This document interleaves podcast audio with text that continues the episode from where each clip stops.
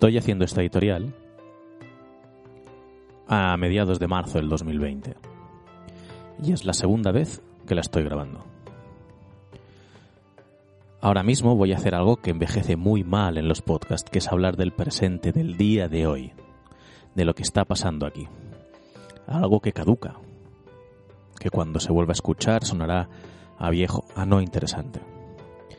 Pero es que es muy importante ponernos en la situación que estamos viviendo en este marzo del 2020.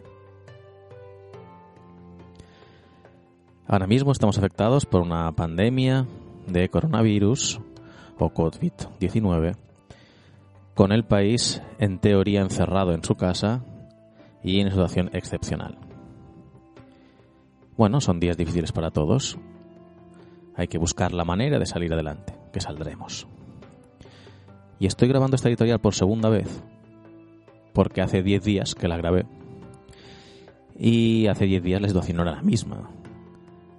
Entonces, en ese editorial, pues hice coña explicando una historia con su banda sonora, mientras relataba cómo un virus apareció en el año 2020 y mataba a toda la humanidad y solo quedaban los niños. Y esos niños sobrevivían a base de rapiñar esos restos de la sociedad. Iban creciendo de manera tribal hasta que aparecía el único superviviente de la antigua civilización, un hombre mayor con barba y tres libros que contaban la historia del mundo y les inspiraría de manera religiosa.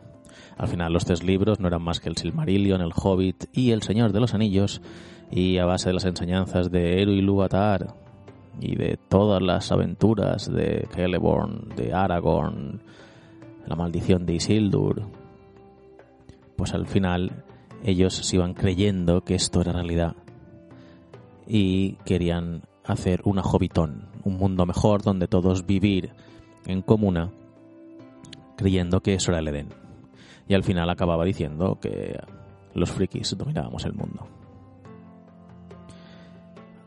Esa editorial no se publicará.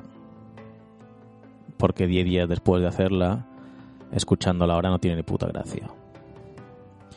Los que me conozcáis sabéis que soy sanitario y eso hace que estos días sean difíciles y duros, pero no más difíciles y duros que una cajera de supermercado o que un cuerpo de la seguridad del Estado o cualquier otro que se encuentre en la situación de primera mano, evidentemente todos aquellos que están en contacto directo con los enfermos. Así que he decidido no contar. Uh, no contar, no, no poner en, en marcha esa editorial. Y había quedado bien, pero no es el momento. Nosotros como podcast hemos tenido que retrasarnos una y otra vez porque no nos hemos podido encontrar, no hemos podido hacer las cosas online y al final será un podcast un poco raro. Os lo traemos porque es importante poder entretenerse un poco, poder evadirse un poco, pero también es importante tener un sentido de la responsabilidad y entender lo que está pasando, no hacerlo de menos. Así que, eh, sin querer ser dramáticos, porque no lo tenemos que ser, pero sí apelando a un sentido de la responsabilidad individual y hacer las cosas bien hechas, os pedimos que por favor sigáis todas las directrices que tenéis que seguir. Sin más, nos esperan meses complicados, ahora banalizándolo ya no a nivel salud, a nivel economía, a nivel país, a nivel comunidad, sino a nivel friki. Todos los rodajes se están parando, los estrenos de las películas se están parando, esos calendarios que teníamos planeados no se van a cumplir. Entonces, no veremos La Vida Negra, no veremos James Bond, no veremos un montón de productos que esperábamos con verdadera ansia. Pero al final lo que nos queda es revivir todo aquello que tenemos, es poder disfrutar de todo aquello que ya hemos visto. Porque no es buen momento ahora que estamos en casa, o los que estén en casa, los que tengan esa posibilidad de revisitar al Dr. Jones. ¿No es el momento de ir a ver a Marty McFly y regresar al futuro? ¿O por qué no? ¿por qué no podemos volver otra vez a ver esas ediciones extendidas del Señor de los Anillos? Darle otra oportunidad al Hobbit. Redisfrutar la saga de las Guerras de las Galaxias. Tenemos muchas películas de James Bond. muchas películas de Marvel, podemos revisitar el universo DC, incluso podemos intentar buscarle las cosas buenas a las películas de Nolan, que algunas tendrán, entendemos. Hay cientos de millones de libros, libros de ciencia ficción, libros de misterio, de terror. Podemos atacar allí, tenemos una fuente inagotable de entretenimiento. Tenemos cómics, juegos de mesa. Los que estéis encerrados en familia, enseñadle a vuestros hijos despacio, a los más pequeños, todo ese mundo que hasta ahora el día a día frenético no les dejaba disfrutar. Y ahora están con sus padres y tienen ese tiempo para sentarse alrededor de una mesa. Vamos a intentar buscar las cosas positivas, vamos a intentar recuperar ese viejo espíritu y igual con más tiempo en casa, vuestros hijos, vuestros sobrinos, pueden descubrir ese hobby o esa manera de entender los hobbies que teníamos los nacidos en los 70 y los 80, que es bastante diferente a lo que tienen ellos ahora. ¿Y por qué no? ¿Por qué no organizar una campaña de Dungeons and Dragons? ¿Por qué no enseñarles a jugar al rol? ¿Por qué no hacer un rol? Que no importa que sea una temática de fantasía. Vamos a poner encima de la mesa el que no salir de una habitación, no salir de una casa, no quiere decir que no puedas visitar cualquier mundo que esté en tu cabeza. Así que es el momento de reivindicarnos, de reivindicar nuestro hobby y hacer entender a la gente que la cultura no es solo una pintura, no es solo una ópera, sino es todo aquello que nos hace pensar y nos enriquece el alma. Vamos a intentar aprovechar estos minutos o estas horas, estos días e intentar sacar lo mejor de cada uno de nosotros y aprovechar para aumentar nuestro número. Y que todos puedan disfrutar de lo que nosotros hemos disfrutado durante tantos años. Bienvenidos a Más allá de Mordor.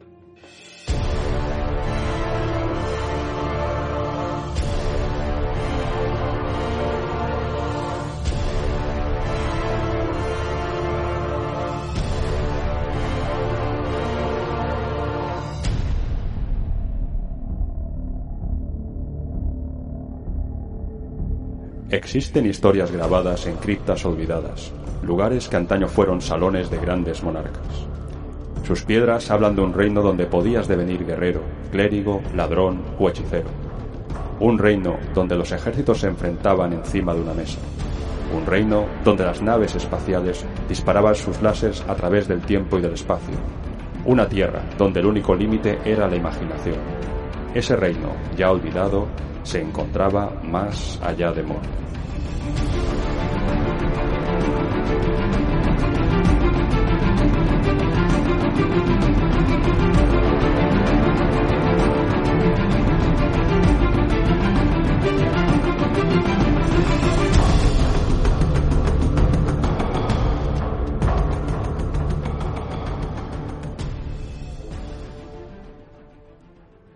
Bueno, mordorianos, después de esta melancólica editorial, a la vez que necesaria, vamos a iniciar este programa que ya hemos, hemos avisado de que se va a ser algo raro, algo diferente, porque no va a haber taberna en él, no nos hemos podido reunir, tenemos a Sergi en cuarentena, tenemos a Miwi también algo constipado, entonces hemos decidido obviar todo esto y juntar esos retales de programa que teníamos preparados para sacarlo ya y no retrasarnos más. Así que hoy vamos a tener una entrevista que le hicimos en el European Infinity Challenge a Alberto Aval, a Brando Castro, uno de los cuatro jinetes de Corvus Belli, donde nos habla un poco de todo y de lo bueno y de lo malo, de lo que están contentos y de lo que no. Y la verdad sorprende la capacidad autocrítica y el conocimiento de lo que piensa el fan. No están en las nubes, nos escuchan, eso es muy bueno. Y luego tenemos el gran lanzamiento de Corvus, uno de sus dos grandes lanzamientos este año, que es Code One. Hemos podido tener ya acceso al libreto que va a venir con la caja de Kallstrom y vais a oír eh, bueno pues ese análisis de, de y esa lectura de el planeta Svaralheima, de qué es lo que nos explican del planeta Svaralheima. Nuestro objetivo es ir hablando de el trasfondo que va sucediendo en Kallstrom, ir narrándolo, ir haciendo resúmenes y poder explicar eh, cada una de las facciones que vamos a encontrar en el juego. Primero empezando por las cuatro de Calstrom, haciendo un resumen de qué es el universo Infinity, de dónde viene. Luego vamos a hablar en posteriores programas de Panoceanía, luego hablaremos de Yuchin, de O12, de Ejército Combinado, y cuando hayamos acabado con esos trasfondos, con esos relatos para poner al, jugador nuevo en situación, es cuando vamos a ampliar a las demás facciones que veremos en N4. Es mucho trabajo, nosotros intentaremos que siempre sean audios de media hora, 40 minutos, no queremos llegar a la hora, donde hacer un resumen de la facción en la que leemos en ese momento, de dónde viene, qué es lo que pasa y, y cuáles son sus características principales. En el de hoy vamos a hablar sobre todo de Kallstrom, qué es la operación Kallstrom, qué es Svaralheim y por qué nos encontramos allí, y qué encontramos en esta caja de inicio de Code One. Y ya para el siguiente programa ya empezaremos con el universo Infinity, cómo hemos llegado a la situación en la que está la humanidad a día de hoy. Recordad, nosotros siempre tratamos trasfondo. Infinity es un juego con el que siempre nos hemos sentido muy, muy cercanos. Pero si buscáis reglas, composiciones de listas, uh, puntuaje de miniaturas, hay podcast uh, hermanos que se encargan de hacer estos análisis mucho mejor que nosotros. Nosotros, como siempre, al trasfondo, a la historia, el porqué. Así que vamos a empezar con Alberto Aval en la entrevista en el European Infinity Challenge seguiremos con Operación Kallstrom de Infinity Code One y nos despediremos ya hasta el siguiente programa de Más Allá de Mordor. Dentro audios. Bueno, mordorianos, ahora tenemos a Alberto Aval, Brando Castro, que no Brando. Sí. ¿Qué tal? ¿Cómo estás? Muy bien. ¿Qué es tal tu, vosotros? tu primera vez aquí en el europeo, ¿no? En el europeo, sí. Ya he venido a Mallorca a otros eventos, pero al europeo me lo había perdido hasta ahora. Bueno, creo que hemos cambiado un poco de los otros eventos a este. Hay un cambio, ¿no? Eh, apenas nada. Apenas nada. ¿eh? Apenas nada. Un, un, quedar en un instituto, un colegio allí, sí.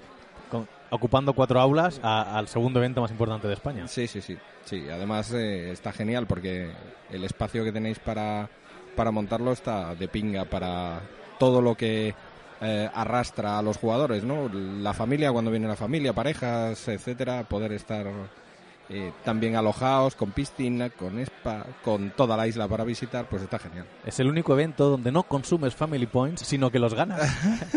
no estoy del todo seguro al 100%. Uf, no, ahora, ahora verás, hoy es sábado, están aquí todos los jugadores dándole mucha caña, pero sus mujeres están en el spa.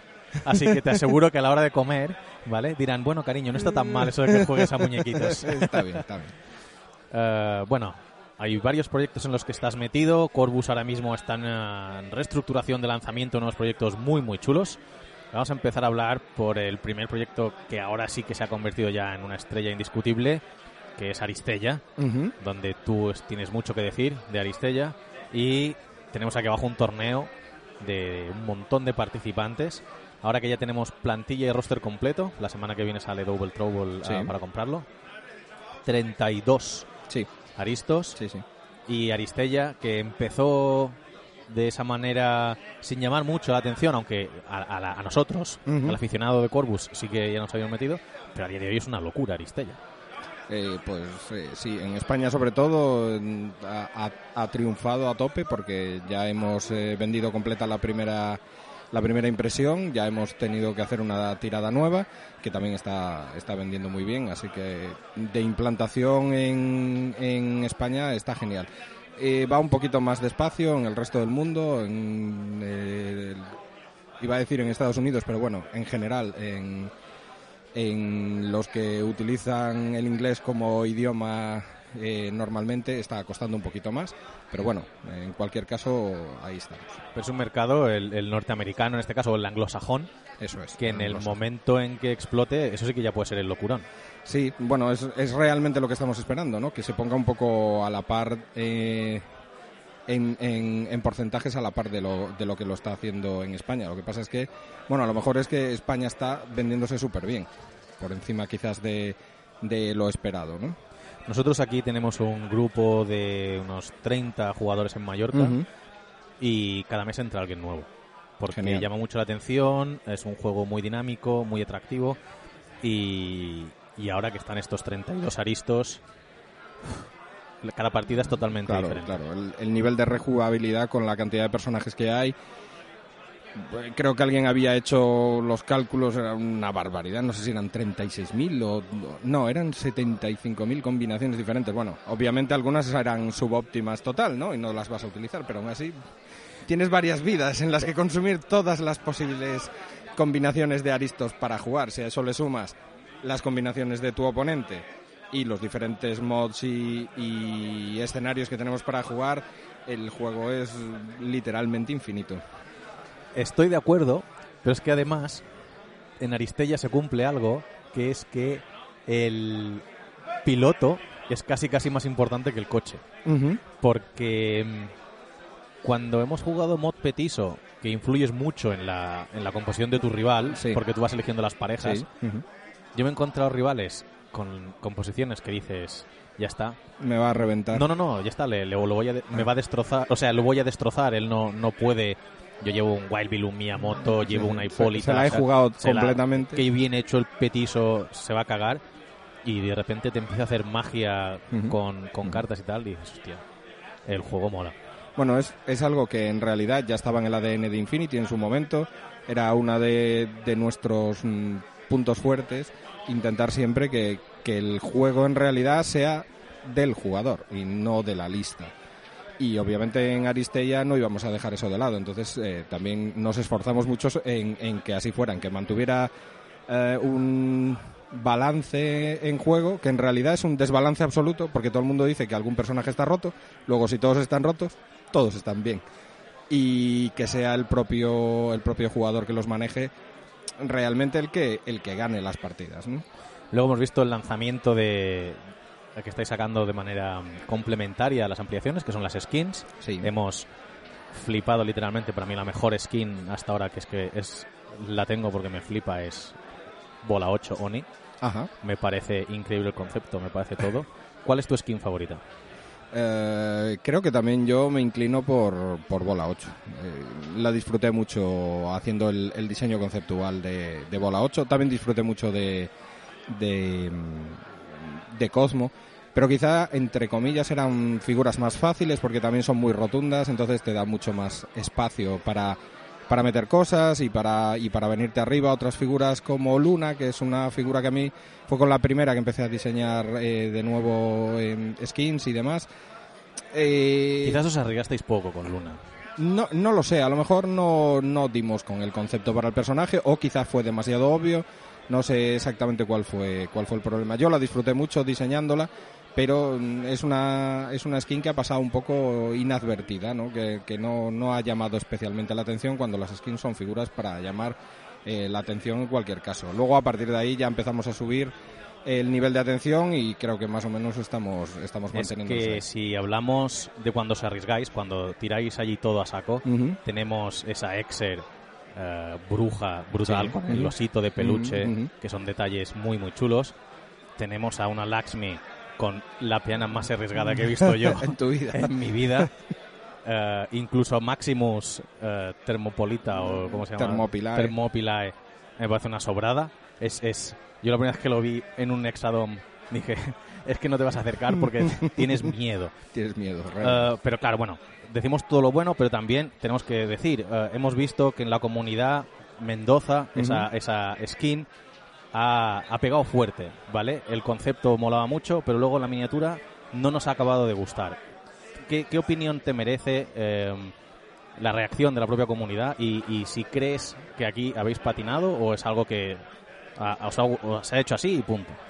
Hombre, cuando eh, tomamos la decisión de, de- de publicar una skin, eh, es una apuesta, siempre es una apuesta. Sobre todo en las skins es quizás una apuesta más grande que en otras miniaturas, donde es mucho más fácil mantenerte dentro de un canon. En Aristella hay un canon un poco más difuso, es más elástico, ¿no? Pero en Infinity, por ejemplo, mantenerte del- dentro del canon es relativamente fácil, es cómodo. En Aristella un poquito más difícil mantenerte dentro del canon, pero aún así, siempre y cuando te mantengas en un tema deportivo, un tema high-tech y tal, también es relativamente fácil dar. Eh, con la clave en las skins es más difícil.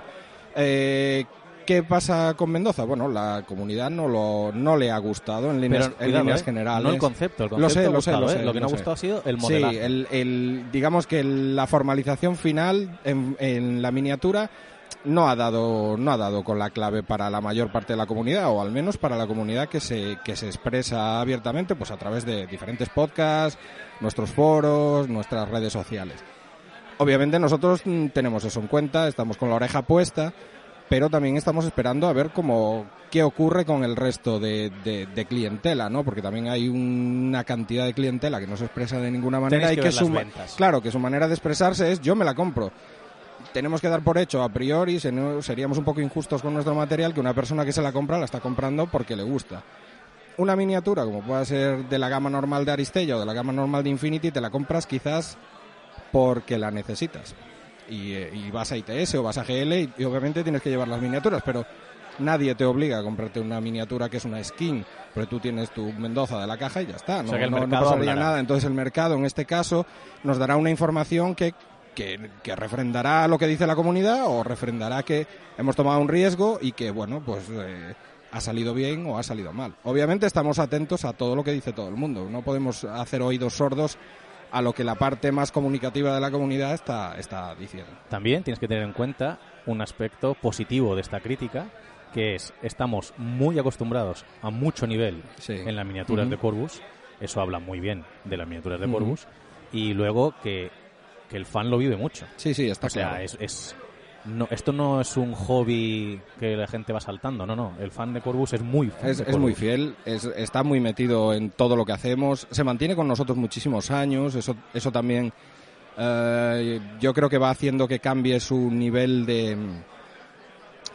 um, no sé cómo decirlo. exigencia? De exigencia en la crítica acerca, acerca de lo que hacemos, porque eh, digamos que ve las cosas de otra manera y si el nivel está muy alto durante mucho tiempo es muy difícil bajarse de, Claro, de ese nivel. un patinaje es, es- es- es Y- muy y- duro. Y en ocasiones incluso, eh, digamos que se polariza mucho más eh, eh, su opinión acerca de las miniaturas. Quiero decir, a veces cuando escucho podcast y demás y, y escucho las, las votaciones que se dan, eh, que, pues yo qué sé, pues a veces un 7 es como considerado una mala miniatura y yo no me lo puedo, a veces no me lo puedo creer, digo, caramba, mm, puedo entender que no sea la miniatura que te gusta, porque no está en el 10 y nosotros sacamos muchos 10, eso es genial. Creo que es de 1 a 5, de todas maneras. Ah, bueno, no hablaba concretamente de un podcast. Creo, hablo en- es que en creo que es el único que puntúa. ¿Sí? Sí. Ah, bueno, pues da igual. En, cual- en cualquier caso.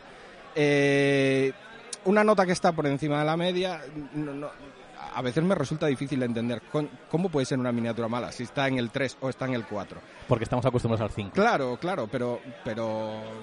Concho, pues entonces es buena o mala. El, el binario funciona mucho mejor. Es, es que el eh, problema es lo que íbamos, lo que estábamos diciendo. Estamos tan acostumbrados Sí, a sí, que el sí. nivel sea tan brutal.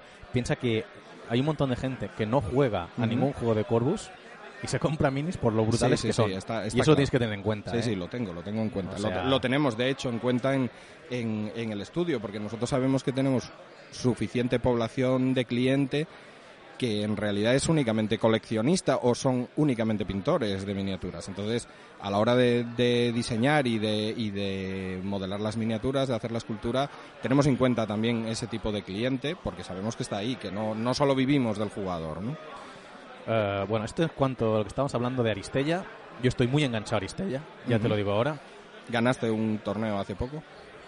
Ayer me enteré por, creo que fue por V o por alguien que me dijo del AGL que a día de hoy, que es 22 de febrero, antes de que se resuelvan los torneos de aquí abajo, que no estoy jugando, soy el cuarto del mundo y el tercero de España, ¿eh? Toma ya.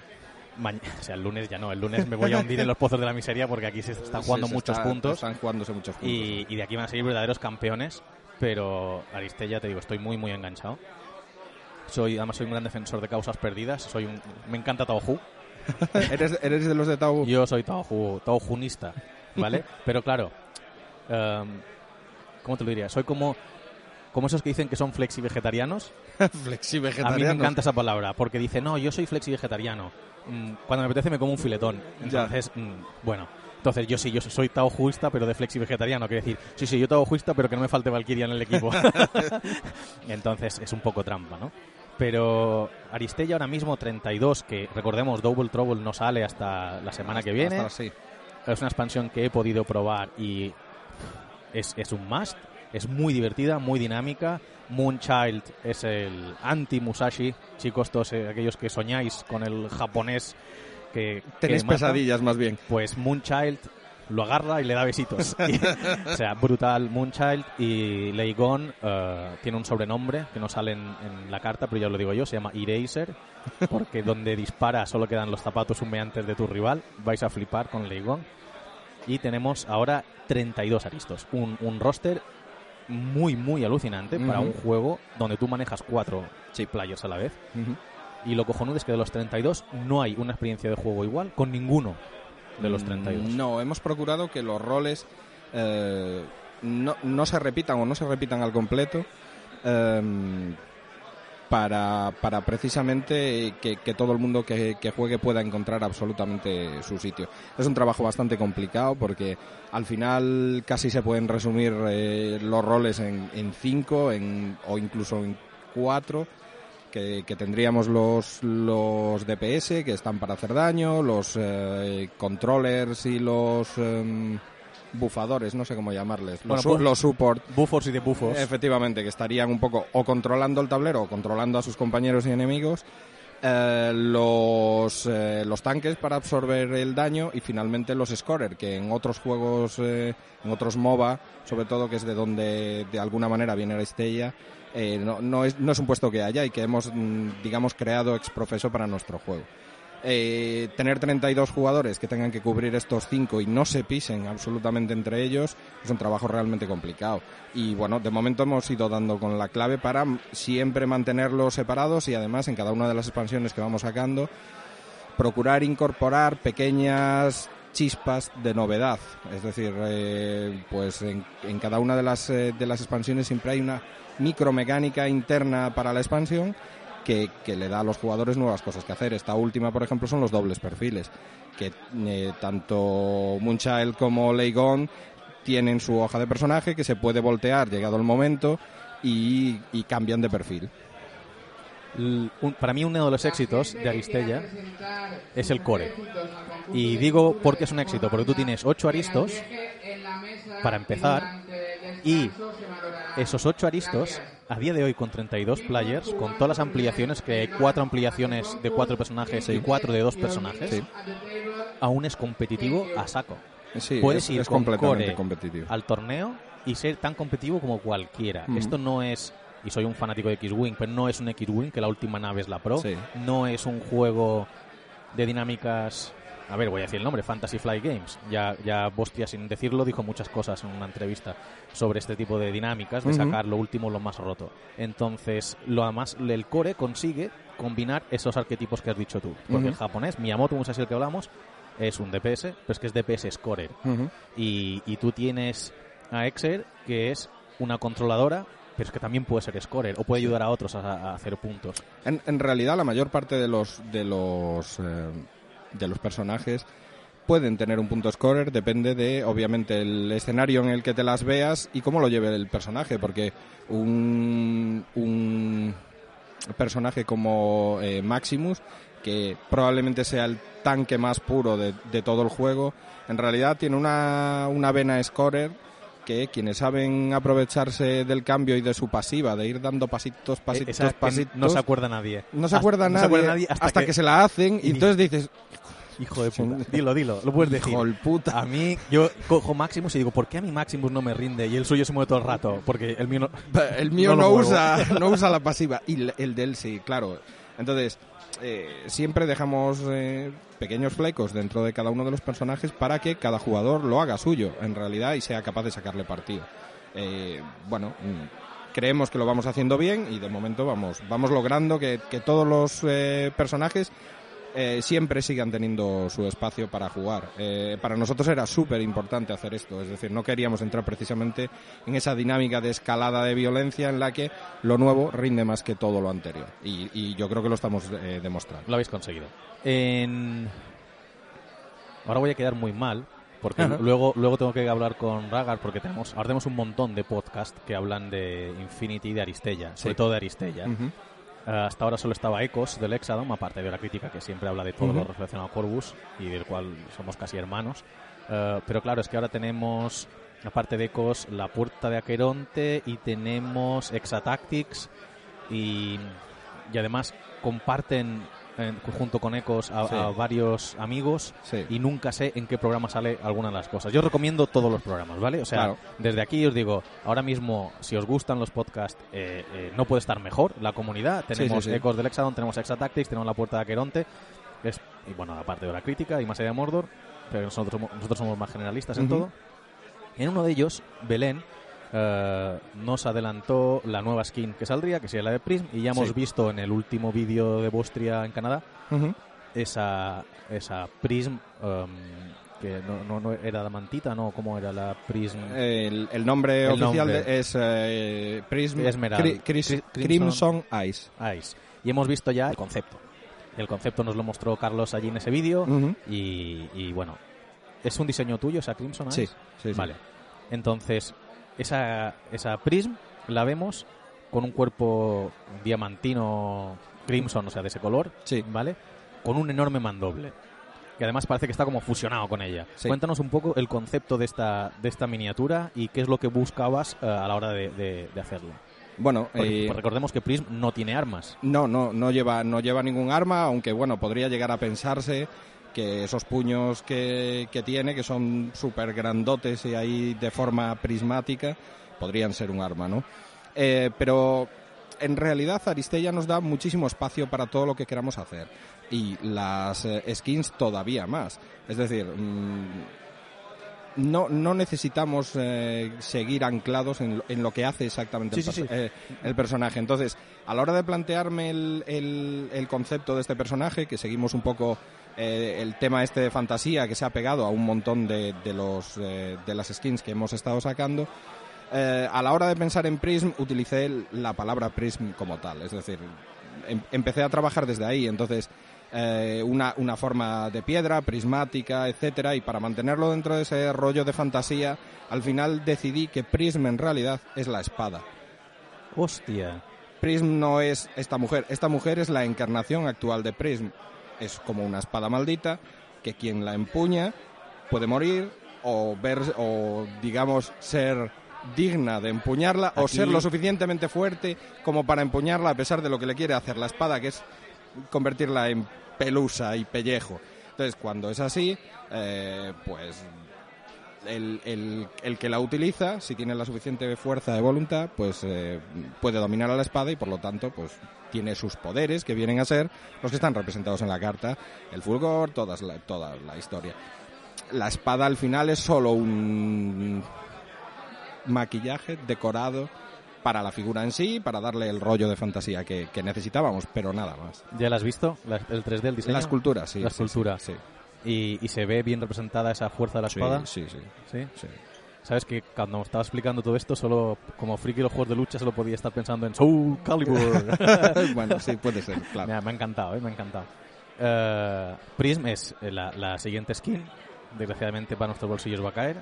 Entonces, eh, Prism es un personaje muy chulo que se juega menos de lo que parece. Porque tú estás, estás jugando y siempre dices, bueno, Prism, Prism, hasta que te la ponen delante. Sí, y dices, "Me ca- tengo que jugar más con Yo, Prism". yo, eh, yo no banearía a Miyamoto, yo baneo a Prism primero. Yo Mis dos baneos principales son. Prism y Tau.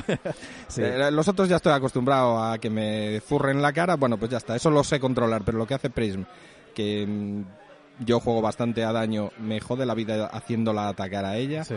Eh, no, no puedo con ello. Y lo que hace Taubu, que me, que me desmonta todo, tampoco, tampoco me gusta. Yo te puedo contar que he jugado cuatro torneos o cinco y dos ligas y para desbloquear el a favor de las naciones y solo tengo dos puntos de Taohu porque me lo van siempre. siempre, Sí. es imposible jugar con él.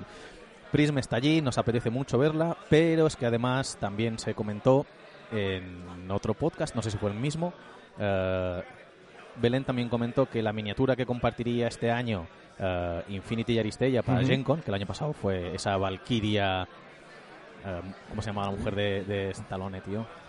Uh, Brigitte Nielsen. De Brigitte Nielsen, brutal. O sea, esa Valkyria que no sabes si, si te acercarías a pedirle el número de teléfono o, o dirías, mira, ve tú.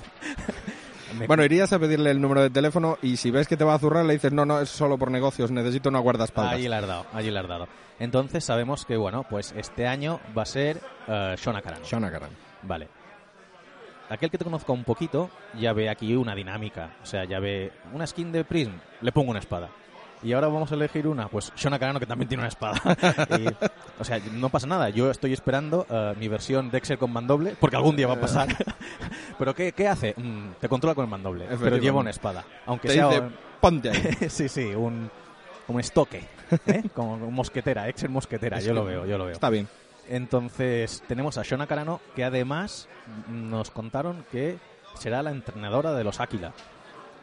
O algo así, Eh, de sí, Panoceanía. sí, sí, por, tra- por trasfondo, ella eh, es eh, maestra de armas eh, pa- en Panoceanía y eh, está asociada al- a los centros de entrenamiento donde están los Aquila. Vale. Eh, ya en en una anterior entrevista te explicamos por qué Shona Carano, cómo la diseñaste y nos explicaste pues que cómo te gustaba a ti todo el tema de la esgrima, Sí. por eso contaste lo de que se pudiera desplazar y pegar a distancia 2, el cercenar y todas estas cosas. Claro, si es entrenadora de Áquilas, los Áquilas, para aquel que no sepa mucho de Infinity, son miniaturas de Panoceanía Ujú. que como una facción van fuertemente armada, armaduras, Sí, ¿vale? van súper blindados. Súper blindados. ¿Podemos esperar una, una Shona Carano blindada? Eh, no te sabría decir. Todavía no me he puesto con, con el diseño de este de esta skin porque no tengo claro si lo voy a hacer yo o lo va a hacer Carlos Torres. Porque aunque es una skin para Aristella, al igual que la Valkyria en la ocasión anterior, es tiene que ser absolutamente compatible con Infinity y, y por lo tanto eh, del perfil se ha encargado ya Gutiérrez, ya lo tiene preparado, todavía no puedo revelar cosas. Eh, y el diseño lo normal sería que lo Bueno, abordara entiendo que Carlos. esto sí que lo podríamos decir, sin más y menos. Entendemos que podrá enlazar con Áquilas. Eh, Si no- Pues no lo sé. Yo no lo sé, porque no, no he visto, es decir, he visto por encima el perfil, pero no he visto cuáles son sus posibilidades de enlace, etcétera. Es decir, he visto únicamente lo, lo que son eh, los números y habilidades que, que va que va a tener. ¿Será Gencon o Depticon? Yo creo que es Gencon, sí, es Gencon, Gencon, o sea, sí, sí, ese sí. será lanzamiento N4. Será N4, sí. Vale. Sí. Vale, bueno, es una posibilidad. Yo solo te digo que viendo la cantidad de influencia que tiene el anime en, en Infinity y sobre todo en, en En toda tu producción y en Aristella, Full Metal Alchemist. Ahí te lo dejo. Bueno, yo creo que ese ya fue el ese, Cosmo medieval. ese ya fue Cosmo medieval. sí, pero ya. Cosmo va, va, va allí con un una volea allí como el ¿cómo se llama? El, el ay, el, el malo de la mano derecha de Sauron, el Nazgûl jefe, ¿sabes? Ah, joder. Nunca me acuerdo. El Rey Brujo. Ese, es- ese lleva el Rey Brujo. Pero Shonaka no puede llevar un mandoble brutal. Hombre, si fuera por mí, y eso que yo no llevo pano, sabes que además es una nación opresora con la cual no comparto ideología alguna, a mí me fliparía que fuera un Shonakarano tipo Jedi. Eso sería la hostia. ¿Sabes? Bueno, veremos, veremos por dónde por dónde me deja Carlos si finalmente soy yo quien se encarga de la de la skin, por dónde me deja navegar, porque hay- a la hora de hacer una miniatura eh, totalmente compatible con Infinity, Tiene que tener un registro. él, él me va a dar eh, unas líneas maestras por donde yo no me voy a poder no me voy a poder escapar, no voy a poder llegar a lugares, pero bueno, eh, es un personaje que, que hace uso de su espada, entonces tampoco estaría de más que la llevara en, en mano. Hombre, y, y más con la cantidad de miniaturas de, de Panoceanía que van con la espada Con allí, espada, sí, sí. Como si Es- fuera... Eh, Los de cuerpo a cuerpo son Yuchin, pero al final hay, yo creo que hay casi más espadas en manos de Panocos que, que de Yuchin. Sin duda alguna, sin duda alguna. Eh, pero bueno, dime de qué presumes, te diré de qué careces. ¿Vale? Eh, bueno, pues la gente ya está diciendo, "Buah, pues mira, ahora tenemos lanzamiento de la nueva ampliación, la última ampliación. Tenemos lanzamiento de nuevas skins, que además ya sabemos que será de Prism y que luego la miniatura de Gencon también será compatible. Pero ya V en Twitter el otro día, eh, creo que fue la semana pasada, ya reveló que hacia final de año está preparada, no confirmada porque aún Ujú. estáis trabajando en ello, Sí. el multiplayer de Aristella, Sí. que es algo que nosotros aspiramos un montón, ¿vale? Entonces, sabiendo aún que queda mucho trabajo y Ujú. que es algo que aún estáis trabajando, quiero preguntarte dos cosillas. La primera de ellas. eh, media hora. uy, el, ¿es el multiplayer un juego para pasar el rato, para poder jugarlo eh, en un entorno, no quiero decir no amigable, amigable? Sí. ¿O os lo estáis planteando para que pueda ser competitivo? Eh, ahora mismo estamos trabajando en que Funcione. sea funcional y sobre todo que sea divertido y eh, amigable. Como tú dices, no es que el competitivo no sea amigable, porque la verdad es que la comunidad de Aristella es súper amigable. Entonces, eh, pero sí, sí que buscamos, porque gran cantidad de gente que nos pedía el, el multiplayer, nosotros tenemos el multiplayer desde el principio en la cabeza, solo que no habíamos dado con una clave que realmente nos, eh, nos, nos sintiéramos satisfechos de lo que estábamos logrando. Había muchos tiempos muertos para los jugadores, eh, era mucha, eh, mucho efecto líder. No nos planteamos, por ejemplo, que otros juegos lo han hecho. Oye, que os repartís dos jugadores, cada uno ya está, tenéis multiplayer. Eso no es multiplayer para nosotros, pero al final juegan dos. Eh, entonces, llevamos bastante tiempo desarrollando mecánicas y creemos que hemos dado con la que realmente es interesante para ello. Nos lo planteábamos al principio como un simple mod para el juego o un escenario extra, pero ya realmente hemos dado con que es algo más que eso. Entonces buscaremos que tenga sus propios escenarios, que tenga todo armado y si además eh, conseguimos que finalmente tenga o pueda tener un competitivo, nosotros sabemos que la comunidad nos lo va a pedir.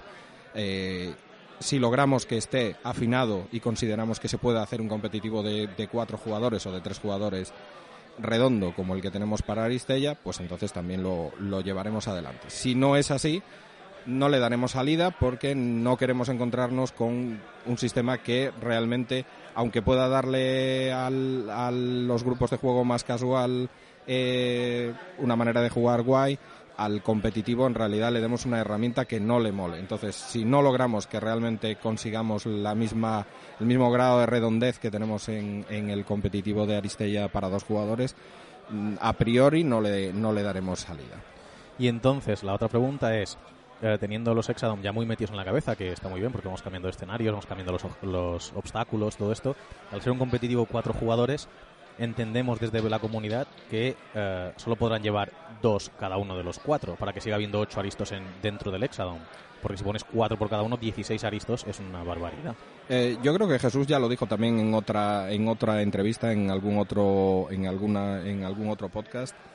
Eh, haremos lo necesario, es decir, si, si finalmente para el multijugador que estamos desarrollando necesitamos que el Exadom sea diferente, haremos que cuando salga lleve un Exadom diferente. Si lo necesitamos para que se juegue con más eh, personajes, lo haremos. Es decir, haremos lo necesario, no haremos, como te decía, un mod, un escenario, sino que haremos una pieza de juego completa. Entonces, si hay que cambiar eh, Exadoms para que quepan más personajes, pues lo haremos. De momento estamos probando efectivamente con, con dos eh, personajes por, Por jugador y da y da una y da una sensación de juego muy muy similar a la de a la de Aristella sin tiempo basura que se produzca entre jugadores sin problemáticas de solapamientos entonces estamos contentos con ello ¿Es un free for all o son dos contra dos? no no no es un Un free for all. un free for all Podemos pedir... que Pode- venga- podéis otra que cosa es que se os conceda Podemos pedir que venga con una cajita, con su escenario, sus cartas nuevas y sus cositas, como una lista de multiplayer, que sea un producto a adquirir.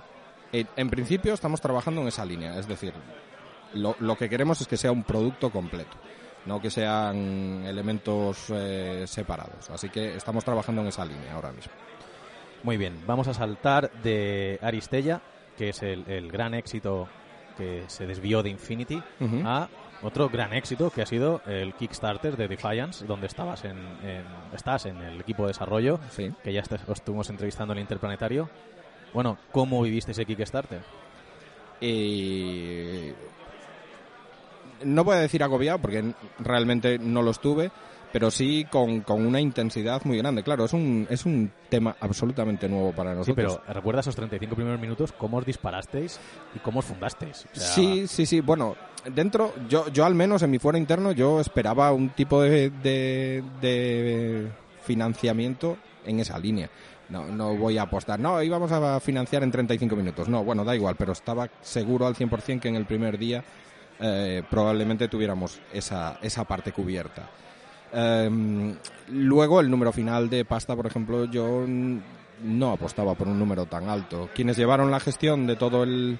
Eh, quienes estuvieron de verdad, de verdad en todo el tema del, del Kickstarter, de las pledge, de los add-ons, de toda esta, Sí, bueno, esta movida. estuvo haciendo un trabajo... Estu- estuvieron- estuvo DAF, que, que era un poco el que lideraba todo el, todo el tema, más eh, Fer, más todo el equipo de, de marketing, estuvieron trabajando a, a- a darlo todo.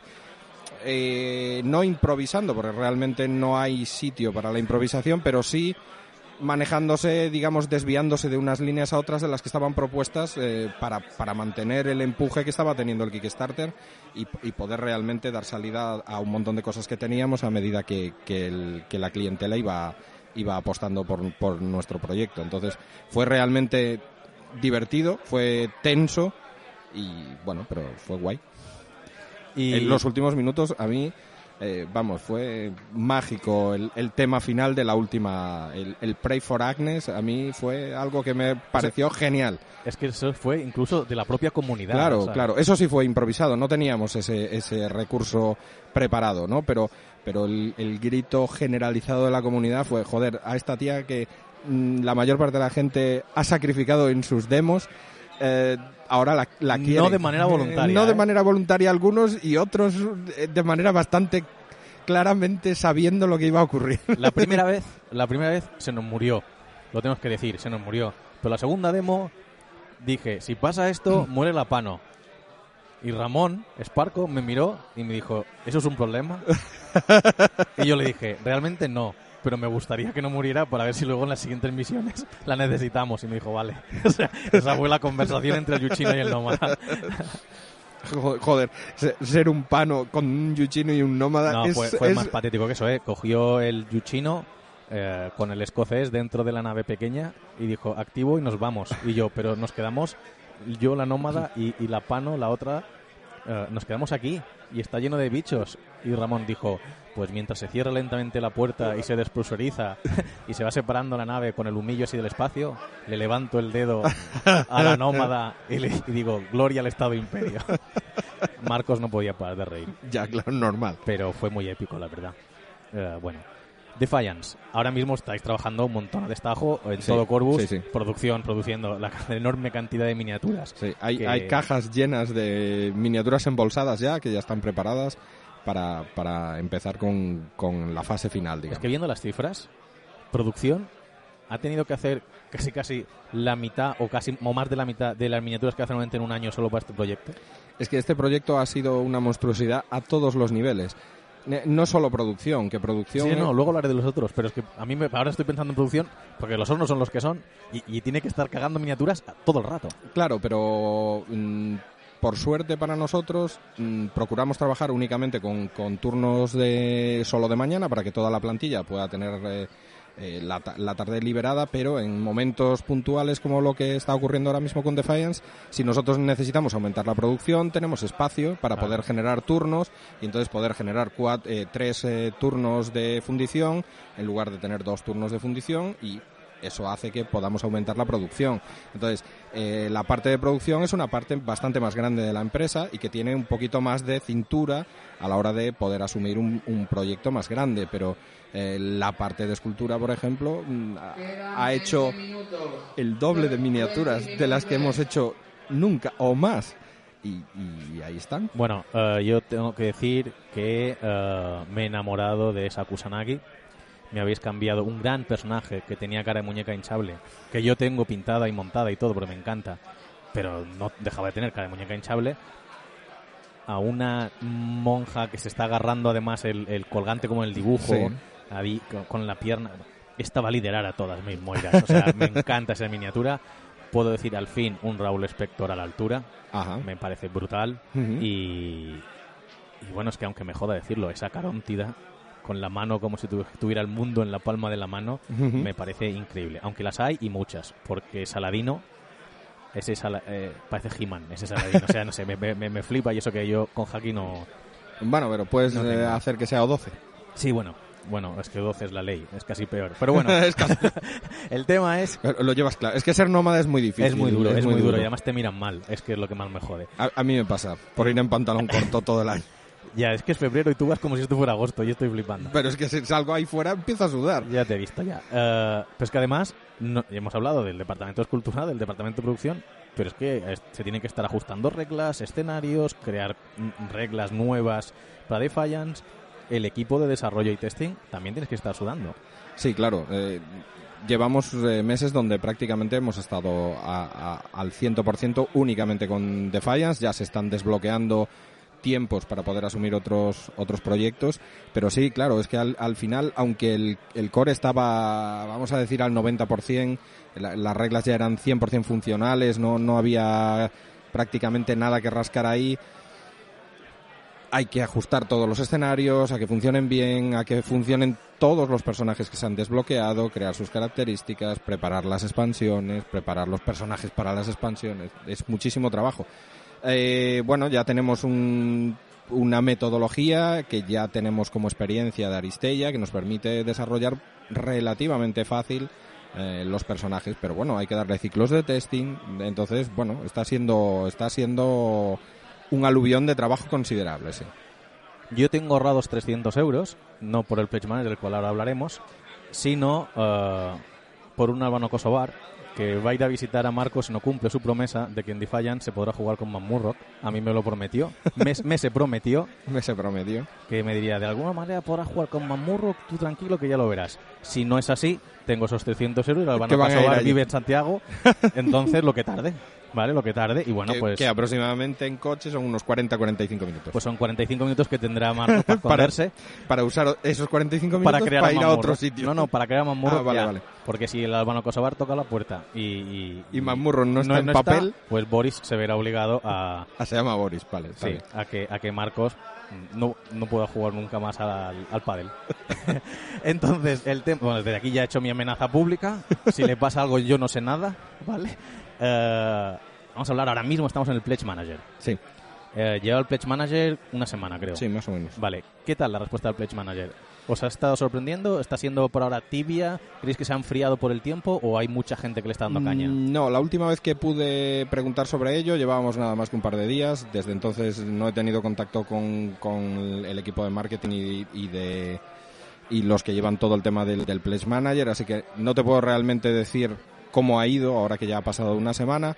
En los primeros días eh, ya había, pues no sé, un 35% de la gente más o menos ya había fijado su, su pledge y terminado, pero de momento no, no tenemos números como para realmente saber si ha habido una incorporación tanto de clientes como de aumento en los en lo en el gasto por decirlo así eh, para, para hacerse con más con más miniaturas pero bueno había una petición por parte de la comunidad que hiciéramos una pledge all in que se llevó a cabo luego eso nos hace pensar que probablemente sí que haya gente que se quiera hacer con, con, con más eh, booster eh, ¿cómo se llamaban? los Support los, pack, los ¿no? support packs sí Eh, O algo así, creo. No, no me acuerdo si lo- bueno, los repacks de, de miniaturas para hacerse con miniaturas de Yo, todas yo las os pido que el, el que pille este el all- el all-in, que son como 700 y pico euros, que Sí. es todo, absolutamente todo, luego me pase el correo porque igual busco parejas. ¿sabes? Alguien que se pueda, que pueda que pueda soltar soltar así. 700 euros en miniaturas, me interesa que esté en mi vida. Bueno, yo quiero ver cuántas personas hay que, que están dispuestos a hacer ese, esa...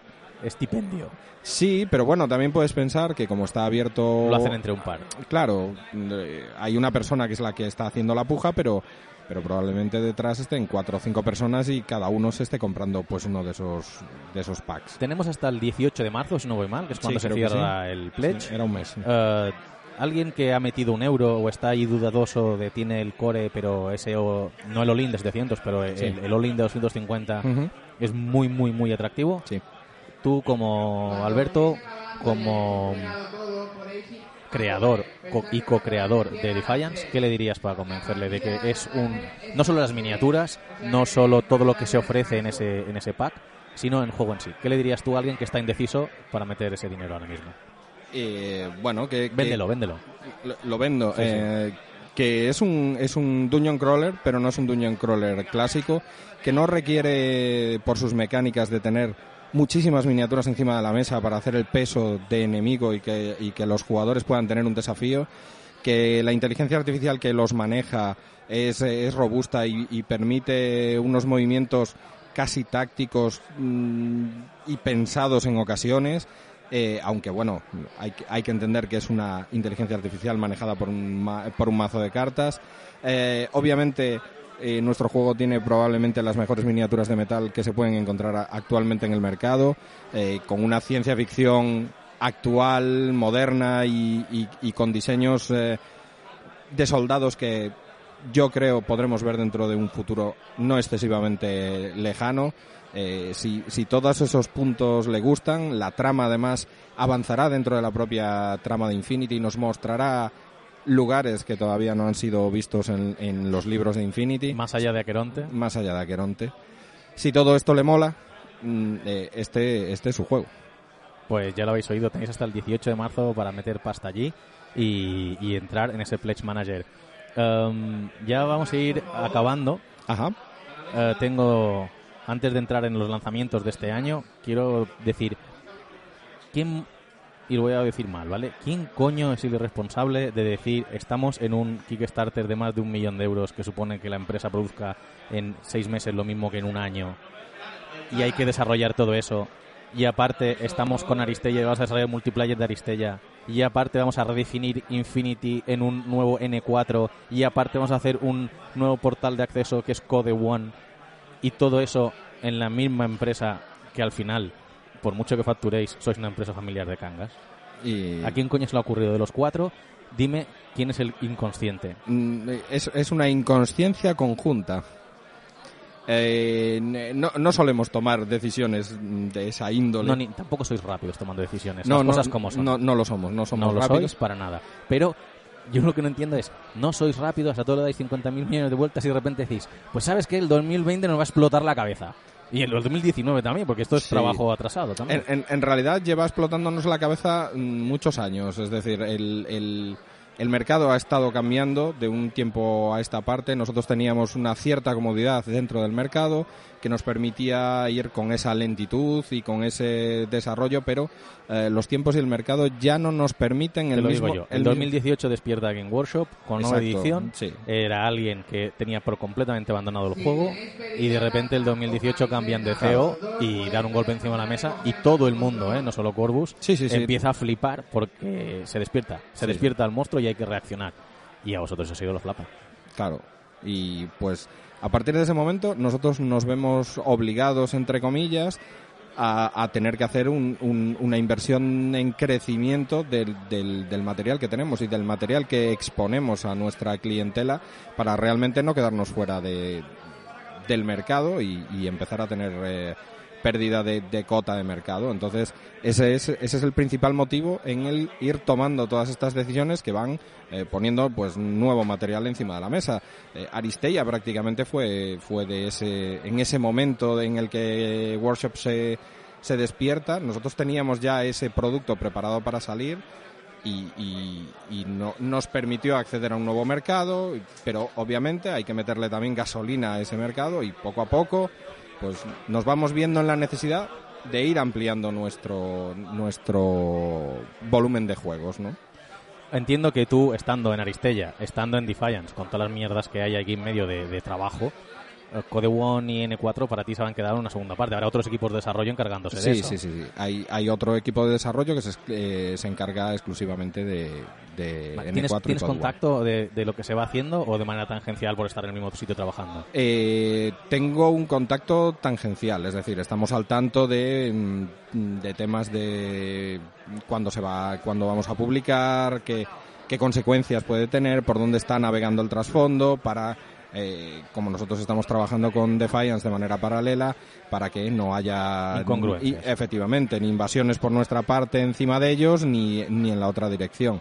Pero por lo demás es, es prácticamente eh, es tangencial.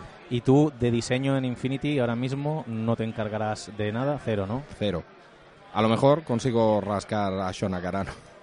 Ya, pero Sean Spano, yo a mí me preocupa Nómadas porque tú Ah. has tenido mucho que ver, muchísimo que ver en todo el diseño Sí, pano- eh, nómada. nómada de su eh, momento. sí. En su momento y, y de hecho eh, definiste visualmente a, a la nación en Ujú. muchísimas de, de las miniaturas. Entonces, perder eso nos da un poco de miedo también. No, no os preocupéis que estáis en buenas manos. Eh, Carlos eh, Torres, que es el que se encarga del 90% de, de los diseños, eh, tiene, tiene interiorizado la mayor parte de las bases que, que, que en su momento yo planteé para seguir eh, con nómadas para adelante. Y si no, solo tiene que girarse en la silla y yo estoy a 20 pasos de él y preguntar. Vale, voy a ser más directo porque con Carlos he podido hablar una vez, la última se me escapó. Eh, Carlos, te lo tengo en cuenta, ¿eh? Se me escapó vilmente. Es- es ra- dijo- es rápido. Me dijo, sí, sí, nos sentamos aquí, nos sentamos con el micro puesto, este momento ya he hecho-", y me desapareció. Y dije, ostras, tío, ¿cómo me has hecho esto? Eh, pero es que hay una cosa que me preocupa. Eh, hay un complot del que no sé si estás tú al tanto, eh, del que no sé si Carlos es consciente también, pero es un Carlos Gutier, en el cual Gutier en las redes y sobre todo en los podcasts va dejando caer que Nómadas eh, tiene un plan secreto y trabaja con la IA. Eh, eso lo hace simplemente para tocarme la moral. Como, Seguramente. propaganda, como propagandista nómada me hunde, me hunde. Pero el problema es que Carlos Torres, que, que entiendo que ha estado con Tunguska y diseñó unos Hollow Men acojonantes y ha hecho Ujú. un Tunguska acojonante, pero ves el Salamandra acojonante, ves los Hollow Men acojonantes y entre cómo están diseñados, que flipas, y el colorcito, apestan a IE. Entonces, entre que el diseño recuerda a esa fuerza ónice y, y Gutiérrez, por otro lado, que nos machaca, si tú te vas, temo que estos dos nos hagan el traje. No, no, no, no, no temas, no temas por ello. Eh, Es una cu- cuestión simplemente de dónde vive la mayor parte del- de, los del ejército combinado. No tienen puestos en planetas porque la esfera humana no se lo permite, así que viven en naves. ¿Dónde viven los nómadas? En naves. Es una cuestión de em, habitabilidad. Por eso coinciden tanto. Y además el espacio es negro, así que los dos van de negro. Y las luces que suele haber dentro de las naves suelen ser rojas porque algo está fallando. Así que rojo. No, no te preocupes. Todo bien. Todo bien aquí, ahora. No aliens aquí en nave, no. Bueno, ya sabes, ¿eh? Corregidor queremos africanos y sudamericanos cabreados. En. Bakunin queremos monjas con tanga de blindaje 3 y furries amorosos. Furries amorosos. Y Tunguska no- nos mola, nos mola, sí, todo. Pero un cartel que ponga no somos el M. No somos- Esto no es el distrito 9. Este no es el distrito 9. En los laboratorios negros no hay EC en ningún lado. Madre Dios, qué miedo nos da todo eso. Eh, Bueno, puede que haya en probetas. sí, pero eso Para, no- eso para, no lo sacar, para, para sacar. información genética de algún lado. claro. Sí, los rusos. Que, que luego prestarle a la gente de Bakunin para que salga gente rara. Venga, otro que se suma aquí a la campaña. Estará Gutiérrez. Pero, pero eso no, eso no es ser ejército combinado, eso es ser libre pensador. Ya, ya. Sí, bueno. hu- Hubo un libre pensador en Alemania. En el 40 y pico. Hay que ir con mucho cuidado Ay, con estas ay. cosas. Eh, 2020, un montón de lanzamientos. eh, se, se presenta muy, muy chulo. De todo lo que hemos hablado, te vas a tener que mojar y vas a decir qué es lo que más te hace ganas de ver este año publicado. Mm, realmente lo que más ganas tengo de que, de que llegue al mercado es Code One. Code One. Code One, sí, porque eh, llevamos mm, ya no recuerdo ni cuántos años desde, desde que sacamos la anterior edición de, de Infinity y la comunidad nos ha demandado de alguna manera que tuviéramos un modo de jugar más, más ligero, más reducido y, y eso fue el germen de lo que hoy en día es Code One y yo creo que puede ser un, una manera de dar entrada a nuevos jugadores a Infinity. Eh, Infinity también es un hijo mío, por decirlo así. Yo estuve en el desarrollo cuando, cuando empezamos, entonces eh, quiero volver a verlo fuerte y haciendo además que, que lleguen nuevos jugadores. Entonces, ver si realmente lo que, lo que han estado desarrollando el equipo de, de Infinity de Code One eh, es, es realmente, que yo creo que sí, esa puerta de acceso y nos va a traer nuevos jugadores y va a, a refrescar la comunidad, que también necesita sangre fresca que entre y que dé nuevo nuevo meta a jugar, etcétera. Eh, yo creo que es lo que lo que de este año más me atrae y además es lo más es lo más cercano porque Al es final en, lo- en febrero. lo- al fin- Eh, perdón, en marzo. a finales de marzo. O sí. sea que al final se mantiene la fecha de que veremos Code One a finales de marzo. Mm, Hasta donde yo sé, sí. Eso es ya, ¿eh? Ya, ya. Y vendrá. pasa- pasado mañana. Entendemos que vendrá con un nuevo libro y un Army, nos dijeron también en su momento. Sí, va a tener una, una sección de Army que va a ser específica para ello. porque Code One va a tener incluso rotuladas las tropas, van a estar rotuladas las que son eh, compatibles con Code One. Code One es compatible con N4, Pero no todo N4 es compatible pero no con todo. N4 con Code One. Code One es una versión reducida de, de N4 y N4 es la versión optimizada de lo que teníamos hasta ahora de, de N3. Vale, si es para meter nuevos jugadores y crear nueva comunidad, eh, Yuchi nos acaba de quedar confirmado que en Code One no habrá Sujian. Está demasiado roto. Lo siento, pero lo ha confirmado Bran, aquí, Brando aquí hoy en directo. No, no, que va. Las cosas como son. Nos apetece mucho ver Code One, ¿vale? Y hemos visto que eh, de inicio, con una decisión comercial totalmente lógica, solo saldrán cuatro facciones. En este Sí. caso, O12 Shasbasti, eh, Pan Oceanía y Y Yuchin que no le tienes que buscar más vueltas, son las dos últimas cajas, Wildfire y Calstrom. Sí. O sea, es, Sí, es sí. una decisión puramente de ventas y entiendo que no queréis saturar de primeras el mercado. Exacto. Entiendo, pero también que luego iréis sacando packs de Code One de las diferentes facciones a medida que avance el tiempo, ¿no? Eh, bueno, de momento tenemos, con lo que se va a sacar ahora para Code One, tenemos para bastante tiempo. Es decir, hay, hay que tomárselo con calma respecto a cómo se van a ir incorporando nuevas facciones a, a Code One. Eso todavía no, no puedo hablaros de ello porque Bueno, pero yo entiendo que el 2021 puede salir Nómadas. Mm, sí, O de- y a principios, por ejemplo, de finales, o 2022, Hack Islam. Y, y así, Sí. ¿no? La, la idea es que eh, si, si realmente eh, Code One implanta, pues dar, darle un poquito más de espacio para que nuevas facciones se vayan, se vayan acercando también a Code One. Claro, eso también es una decisión a nivel empresarial, se entiende perfectamente. A nivel jugador veterano le está diciendo, igual, Code One no es para ti, porque le estás expulsando. Eh, bueno, depende del tipo de, de jugador veterano. Si hay ocho facciones generales, Sí, eh, le estás diciendo que con cuatro no va a poder jugar. mm, sí, efectivamente. El- si no coincide con que es alguna de sus fracciones jugables, pero a lo mejor también es eh, una manera de darse un descanso de las que son habituales y probar nueva facción para empezar con ello y, y ver si realmente es un producto para él. No, no sabemos realmente si el veterano que, que tiene interiorizado Infinity a tope, eh, Code One va a ser un juego para él. A priori, a priori, a mí la cabeza me dice que para el gran veterano de ITS y demás, eh, Code One no va a ser el producto para él. Obviamente sí va a ser un producto para que él, por ejemplo, introduzca a, eh, que, que en, que en ocasiones nos, nos, nos ha ocurrido a una pareja que quiere acercarse al mundo de las miniaturas, a su hijo que quiere acercarse al mundo de las miniaturas, Infinity se le queda grande. Entonces, Code One es ese tipo de, de producto de iniciación. Pero para una persona veterana que lleva siendo el número uno el número tres del mundo en ITS, eh, lo que está esperando de verdad es N4 y faltan pocos meses más para que llegue realmente eso. Y en N4 eh, tienes presentes todas las, todas las facciones, así que no, no, no va a haber una, una bajada de interés para el veterano. Él va a tener su propio producto. No, no vamos a dejar de lado por el hecho de sacar eh, Code One el, el- el transcurso normal de, de todo lo que tiene que ver con, con Infinity. Llegará Infinity en E4. Y en Infinity N4, ya última pregunta, llevamos un buen rato aquí hablando tú y yo. Bueno, también es habitual cuando nos ponemos... De Eh, parole. Eh, en Infinity N4 estarán presentes esas facciones que se han descatalogado como Merovingia, como... Es una pregunta que te estoy haciendo que no sé si estás al, al- al loro de ello o, o no lo sabes. Eh, no estoy al tanto de ello. Tengo la sensación de que no, pero no estoy al tanto de ello. Ya te digo que mi, mi contacto con, con esa parte del, del desarrollo es bastante tangencial y entonces no, no estoy al tanto de ello. Prefiero no contestar y no cogerme los dedos para que luego al Es llegar si a la no, oficina no me miren mal. Es que puedes crear pánico.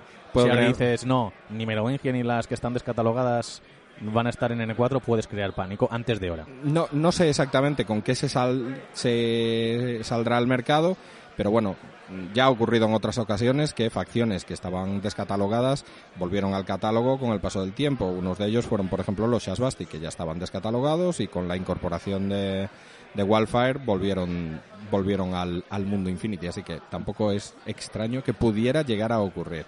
Pero no voy a decir ni que sí ni que no. Ni nada de lo, lo, lo- contrario. lo que podéis hacer es mandarle un esquipe a Gutier y, a lo mejor él sí sabe muchas más cosas. O a Gelois o a Carlos Torres, Cada bueno, vez- te va a resultar difícil. Con Carlos me resulta muy difícil. Cada vez que hablo con Gelois, eh, con Gelois, con Gutiérrez, acabo hablando una hora y media, o dos, o tres. O sea, es el récord, ¿eh? Sí. O sea, tengo un programa que son como cuatro horas y estamos como tres hablando con Gutiérrez.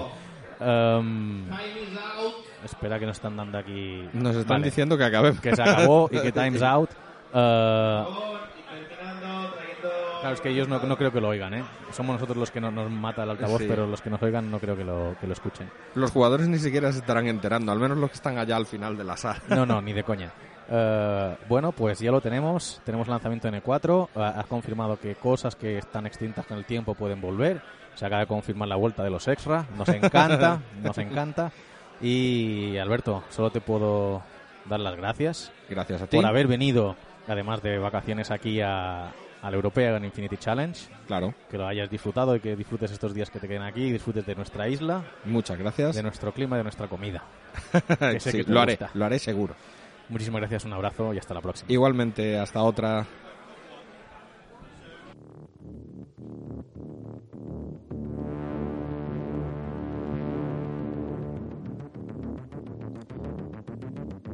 y 180 años en el futuro. Los sistemas estelares colonizados por la humanidad, conocidos como la esfera humana, están divididos entre las grandes naciones que se enfrentan en guerras secretas, en un delicado equilibrio de poder. Pero una amenaza alienígena exterior está a punto de alterarlo todo. Las principales naciones humanas, Panoceanía, el gran poder hipertecnológico, y Yu Qing, su avanzado rival asiático, lideradas por O12, el organismo internacional que sustituyó a la ONU, deben enfrentarse a las fuerzas alienígenas del ejército combinado al servicio de la IE, una inteligencia artificial alienígena que intenta hacer de la esfera humana la siguiente conquista de su inmenso y expansionista imperio estelar. ¿Conseguirán superar sus diferencias o se destruirán entre sí, permitiendo a las fuerzas alienígenas completar su invasión? Operación Kallstrom.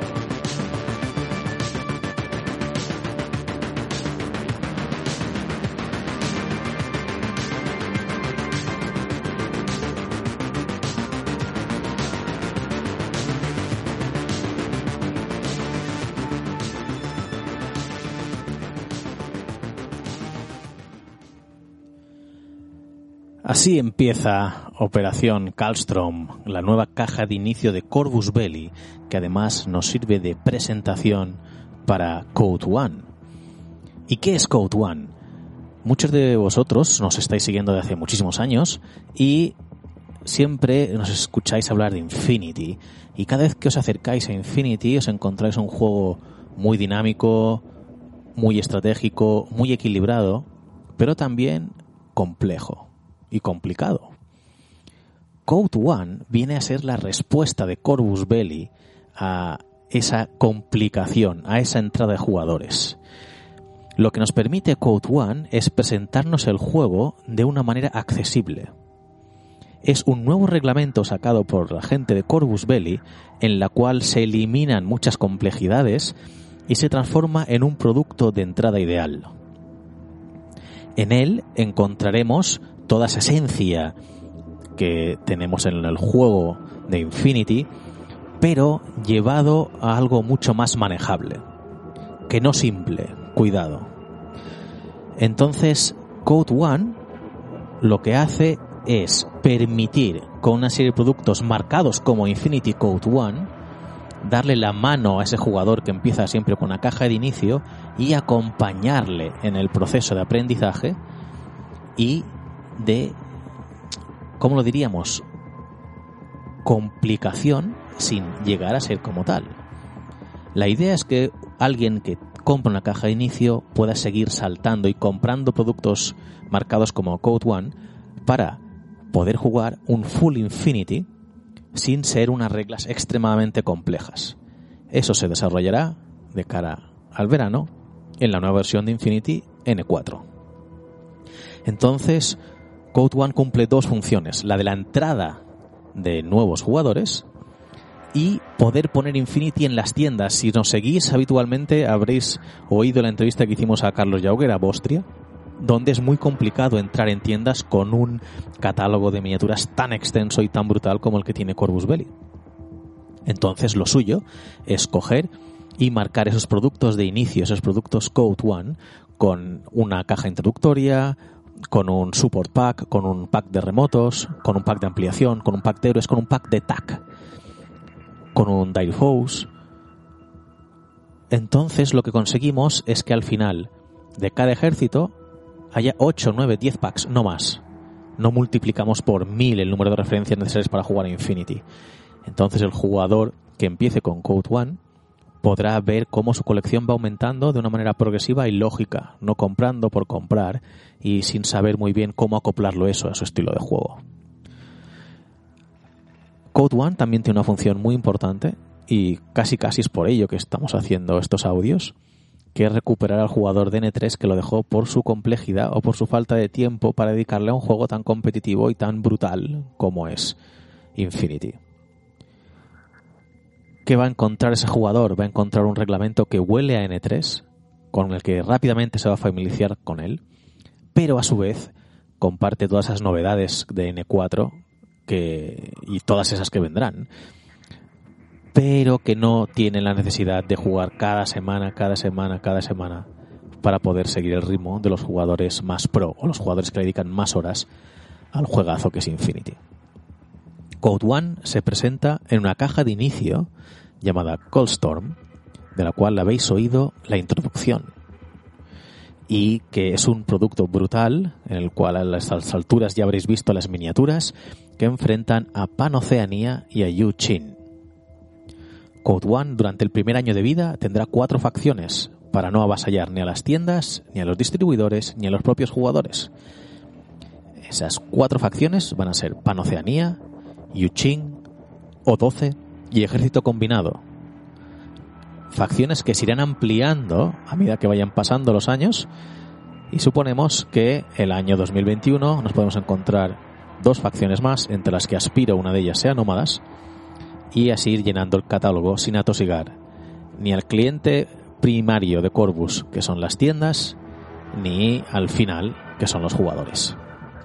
Entonces, esta caja Calstrom nos trae unas magníficas miniaturas, un reglamento muy sencillo al que yo ya le he podido echar un vistazo para enseñar a jugar, que es muy muy fácil, unas misiones que se pueden jugar en diferentes medidas de mesa y una manera de entender el juego muy accesible que va a permitir que crezca muy rápido en una comunidad de jugones que tienen muchas ganas de meterle mano a este juego porque la gama de miniaturas es muy buena, el trasfondo es muy bueno, pero tiraba para atrás la complejidad según qué reglas. Y poder recuperar al fin toda esa cantidad de jugadores que disfrutaron muy mucho de N3 y que fuimos perdiendo debido a la complejidad de, esta misma edición.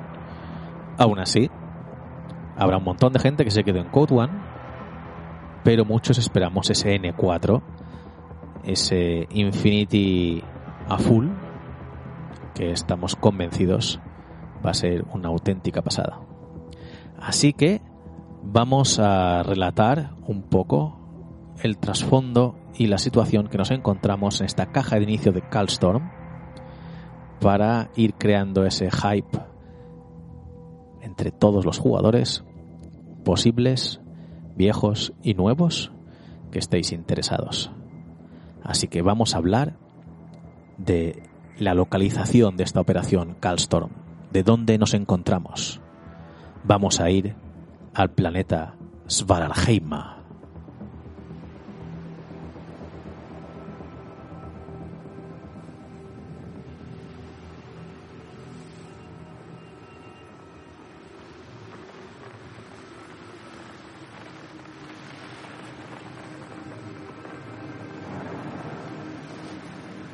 la bola de nieve de la discordia. Así es como se conoce el planeta llamado Svalarheima, un mundo helado e inhóspito, cuya riqueza en recursos naturales estratégicos lo convierten en uno de esos lugares en los que nadie querría vivir, pero por los que todo el mundo se pelea. Desde su descubrimiento, Svalarheima ha sido un planeta en disputa. Aunque descubierto por Panoceanía y colonizado en su mayor parte por esta hiperpotencia, Yuching no quiso quedarse atrás en la expansión a lo largo de la esfera humana. Se hizo con una parte del territorio donde Panoceanía aún no se había establecido. Esto condujo a una ofensiva diplomática por parte de los panoceánicos, reclamando la totalidad de un planeta que consideraban como suyo. No obstante, Yuching disponía de argumentos tan sólidos como hábiles eran sus diplomáticos, por lo que Panoceanía decidió emular a su rival y optar por una política de hechos consumados. De tal manera, la hiperpotencia lanzaría una ofensiva militar con el objetivo de expulsar a Yuching de Svaralheima, marcando así el inicio de un conflicto nunca oficialmente declarado y que sería conocido como la crisis de asentamiento. Este sería un conflicto breve, gracias a la decisiva intervención de O-12, respaldada por las demás potencias, interesadas en dejar bien claras las reglas del juego de la incipiente carrera por la exploración espacial. Se reconocieron las aspiraciones territoriales de Yu Qing en Svaralheima y se confirmó la soberanía panoceánica en el resto del planeta. Aunque se hicieron concesiones a la hiperpotencia en términos de dominio orbital, esto no sirvió para aplacar el resentimiento de los residentes locales, que sentían que le habían robado parte de lo que consideraban su planeta. Este resentimiento cuajaría en la creación del grupo ultranacionalista radical NKAH, los Nordisk Krievere af Heimdall, o guerreros nórdicos de Heimdall, que defiende la supremacía panoceánica en Svalbard. El NAKH considera que el planeta debe pertenecer en exclusiva a la hiperpotencia y a Yuchin como un agente invasor que debe ser expulsado por la fuerza de las armas. Una serie de ataques e incursiones de la NKAH sobre posiciones coloniales Yuchin conducirían a las denominadas escaramuzas ventisca, un nuevo conflicto fronterizo, breve también, aunque virulento, que se limitó a operaciones terrestres y marítimas. Este enfrentamiento finalizaría tras constatarse que los ataques de la NAKH carecían de sanción oficial por parte del gobierno panoceánico y que el Estado imperio solo había respondido en consecuencia. A pesar de no haber supuesto ningún cambio en el reparto territorial, ambas potencias extraerían un gran rédito propagandístico en este conflicto entre sus ciudadanos que mantendría viva la llama del sentimiento bélico. De tal manera, cuando el carguero Guiño de Rohini fue destruido sobre Svaralheima, tanto el gobierno como la opinión pública panocénica no tardaron en culpar a Yu Qing, lanzando un ataque en represalia que desencadenaría las guerras neocoloniales. Este planeta sería uno de los principales teatros de batalla de este conflicto que pondría la propia esfera humana en jaque y también uno de los escenarios que más consecuencias sufriría a causa de esta conflagración. Quizás a consecuencia del carácter de ese planeta colonial de que no logra librarse a causa de su medio ambiente extremo, las fuerzas en conflicto se sintieron más libres de desatacar ataques más masivos y destructivos que las agresiones quirúrgicas que caracterizaron otros escenarios de este conflicto. Grandes ciudades como Egir, en la región panocénica de Solokov, o los domos Hyosho, ciudades domo experimentales en la zona central de Guangdi, sufrieron tal devastación que tuvieron que ser abandonadas. Aún ahora los labores de reconstrucción no han permitido que Aegir vuelva a la normalidad y todavía quedan domos Hyosho abandonados, tumbas heladas habitadas por fantasmas y chatarreros. No obstante, la consecuencia más temible de la que aún arrastra este planeta desde aquel conflicto son las armas automatizadas que quedaron abandonadas por regiones despobladas y en tierra de nadie. El peligro de que el paso del tiempo, las inclemencias del entorno o los daños producidos durante el combate hayan dañado los sistemas de identificación amigo-enemigo, haciendo que abran fuego sobre cualquiera que se cruce entre ellos, es muy real y estas armas automatizadas se han cobrado ya numerosas víctimas desde el final de las guerras neocoloniales y ninguna de las dos potencias quiere retirarlas porque saben que tarde o temprano volverán a ser necesarias. En efecto, Svalarheima nunca ha recobrado del todo la paz desde aquel conflicto. Este planeta rico en neomateriales como el Teseum y el Nesium, imprescindibles para la industria tecnológica, lo que significa que el dominio territorial y el control físico de las zonas productivas adquiere un carácter estratégico. Los choques e incursiones fronterizas, así como el espionaje y sabotaje industrial, son una constante en un planeta que encarna en sí mismo el concepto de código Infinity, una guerra fría y encubierta que se desarrolla en secreto mediante acciones clandestinas.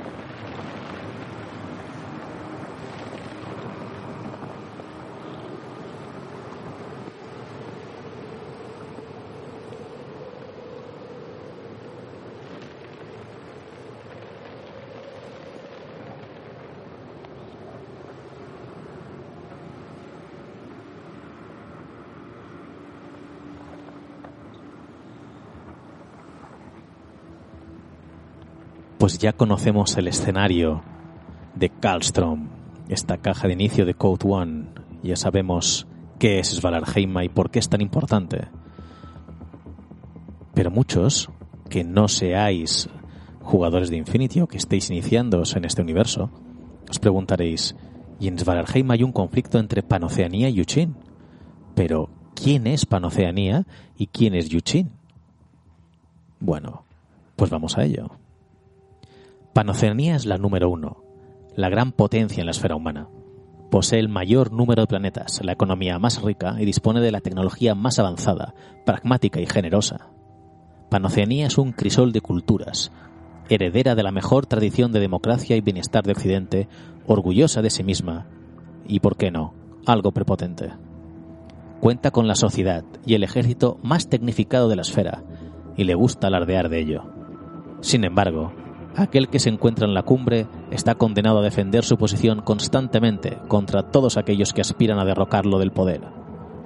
Pero solo los fuertes pueden alcanzar la primacía, y no hay nada ni nadie más fuerte que el aparato militar panoceánico, las Fuerzas Armadas de Panoceanía, compuestas por tropas altamente tecnificadas y dotadas de armas y equipo de última generación, día tras día demuestran las razones por las cuales Panoceanía es incontestablemente la número uno en toda la esfera humana. Bueno, si habéis podido aguantar esta gran dosis de ego de la gran superpotencia humana, de la número uno, vamos a hablar ahora de su rival, de Yu Qing. En la esfera humana, la competencia, el eterno rival, la otra gran potencia, conspirando e intrigando continuamente para derrocar a su adversario, es Yu Qing, el gigante asiático. Todo el lejano oriente unido bajo la bandera de la que en tiempos fuera China, que ha formado ahora una única pero variada cultura oriental, con un gran desarrollo industrial y tecnológico y una pujante economía. El Estado Imperio Yuqing está dispuesto a tomar la posición dominante que le pertenece. La denominada Operación Kallstrom forma parte, y ha de entenderse, dentro de este ideario de búsqueda de la primacía. Las unidades que el Estado Imperio ha desplegado para ejecutar esta acción pertenecen al ejército del Estandarte Blanco, nombre que reciben las fuerzas que esta potencia tiene acantonadas en Huangdi, los territorios Yuqing en Svalarheima.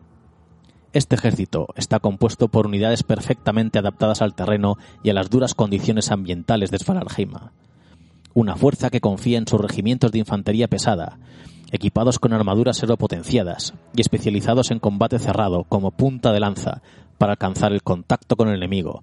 Contarán con el apoyo de unidades medias especializadas que les abrirán camino y proporcionarán cobertura. Además del refuerzo de una siempre fiable tropa de línea ligera, el ejército del estandarte blanco tiene la misión de defender Di de la rapacidad panoceánica, deber que cumple con la mayor eficiencia. No obstante, esta fuerza siempre está dispuesta para ser desplegada en cualquier territorio donde se pueden aprovechar sus cualidades y en el que los intereses de Yu Qing se vean amenazados. ¿Qué os ha parecido? ¿Sois más de Panoceanía? ¿Sois más de Yu Qing? ¿Habéis visto las tropas? Vamos a repasar un poco qué tropas de cada uno vienen en esta caja de Infinity Code One Calstrom.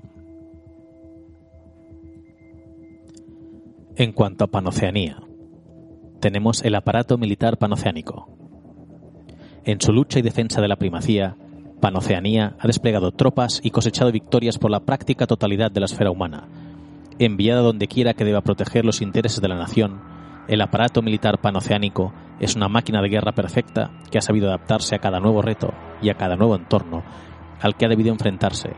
Incluso unidades de reciente creación, como los Caballeros de Justicia, han visto ya los más variados escenarios de combate. Vamos a mirar qué unidades vienen en esta caja de operación Kallstrom. Tenemos los infirmares de la Orden de San Lázaro. Tenemos los Noken, un equipo de reconocimiento e intervención especial. Tropas Orco. Los Caballeros de Justicia de Orden Militar cuyo texto dice, Dios nos ha probado justos. Este es el lema de los caballeros de justicia. Y su grito de guerra, Denique Caelum, el cielo, al fin. Y luego acabamos con los fusileros. Por parte del ejército Estado Imperial, su misión es proteger a Yu Qing de sus enemigos, tanto los externos como los internos, pero también defender los intereses de esta gran potencia y ayudarla a alcanzar la primacía de la esfera, que es su destino manifiesto e incontestable. Para hacer esto posible, las Fuerzas Armadas de Yuqing se dividen en el servicio imperial, enfocado más hacia los enemigos internos, y el ejército estatal, que dispone de diferentes cuerpos de ejército. Por un lado, los ejércitos del estandarte, que suelen estar asignados a un frente o despliegue específico, como el Ejército del Estandarte Blanco, que es la fuerza planetaria de los territorios Yuqing en Svaralheim. Por otro, el Ejército Invencible, una poderosa fuerza blindada que destaca tanto por sus victorias como por su carácter propagandístico. Pero el ejército estatal también dispone de divisiones regionales en las que se enfatiza la propia cultura bélica e idiosincrasia de la etnia que los compone. Este es el caso del mando regional coreano y de su unidad estrella, el regimiento Yujak, que ha visto acción por toda la esfera humana. Las tropas que podemos encontrar en Yuqing, en esta caja de Kallstrom, son los batidores Gulan, también llamados los lobos fantasma. Tenemos a los Zanchi, que vendrían a ser nuestras tropas de línea, el Yujak KSR, regimiento coreano de choque, que mucha gente estaba esperando ya, el único propósito de esta unidad es el combate. Y los tan amados sección táctica Dao Fei, una infantería pesada especializada en infiltración y supervivencia en entornos hostiles que nos encanta a los que alguna vez hemos jugado con Yuchin. Cierra esta caja la unidad de emboscada Hundun, que ya leeremos el trasfondo en el próximo programa, si no lo habéis leído vosotros ya antes, pero son cazadores primero de monstruosidades de Svalarheima y luego de los enemigos del Estado Imperio.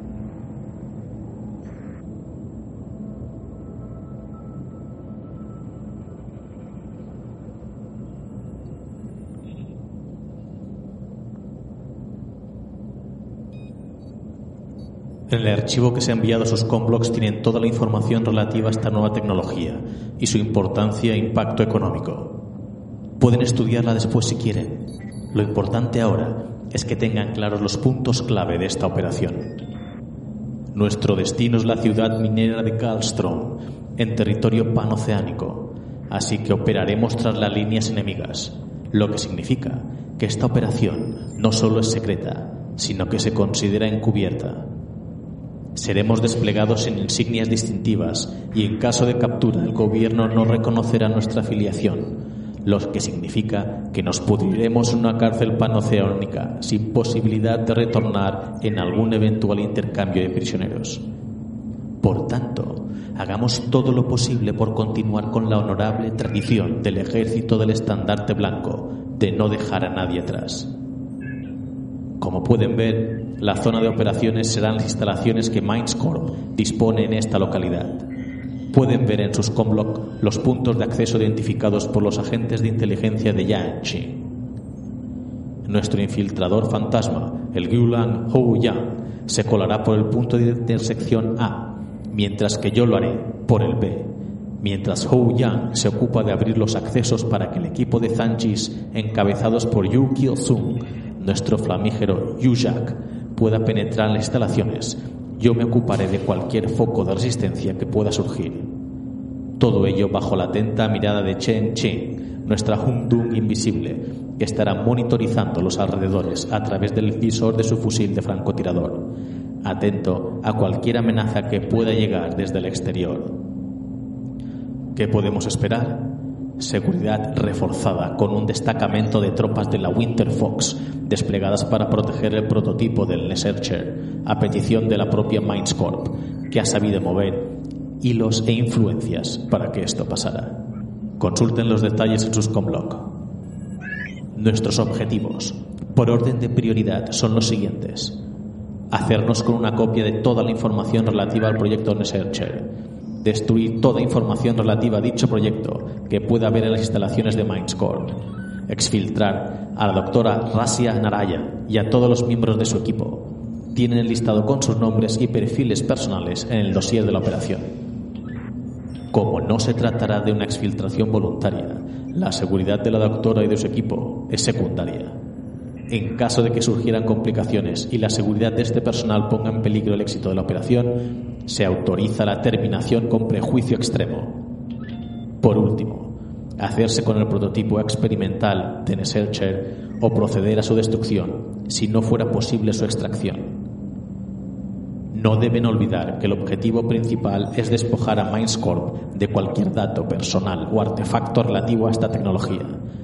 Sin embargo, resulta del máximo interés que el Estado Imperio pueda hacerse con el Nesercher pues esta tecnología se repartiría entre las diversas corporaciones con capital estatal, con lo que el beneficio económico que esta tecnología puede proporcionar repercutirá en todos los ciudadanos de Yuchi. Tengan esto bien presente. Con esta operación no nos limitamos a vengar una afrenta cometida contra la soberanía del Estado Imperio, sino que actuaremos a favor de nuestros compatriotas para proporcionarles un futuro mejor y más brillante.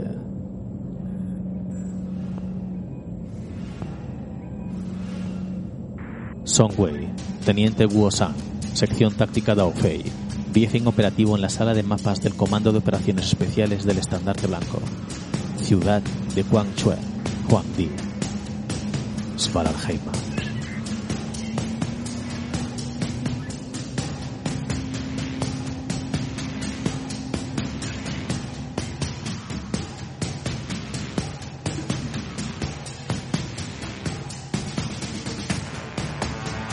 Pues hasta aquí llega esta primera introducción al universo Infinity Operation Callstrom de Infinity Code One. Nuestra intención, si os gusta, es ir relatando diferentes partes del trasfondo e ir introduciendo las diferentes facciones que están en este tablero de ajedrez intergaláctico. No dudéis en deciros vuestras opiniones y si os ha gustado, y iremos relatando más textos, más novedades y iremos siguiendo todas aquellas vicisitudes que pasen en este Code One. Queremos recuperar a los antiguos jugadores de Infinity, queremos dar la bienvenida a los nuevos, así que preparaos que esto solo acaba de empezar.